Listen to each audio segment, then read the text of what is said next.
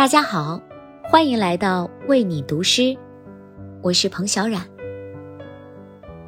月有阴晴圆缺，生命也并非总是完整的。于是我们总是急于寻找爱来填补那些丧失的部分。今晚，我想为你读一首阿莱士·施蒂格的诗歌作品。什么是半个小时？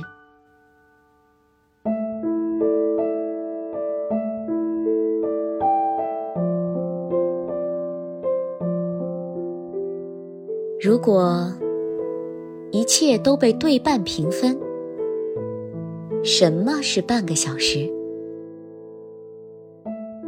一只苹果，一次生命，和一条只被你看见的道路。